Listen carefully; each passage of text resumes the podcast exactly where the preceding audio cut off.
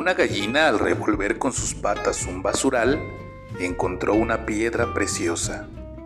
Sorprendida de verla en aquel lugar, le dijo, ¿Cómo tú, la más codiciada de las riquezas, estás así de humillada en este estiércol?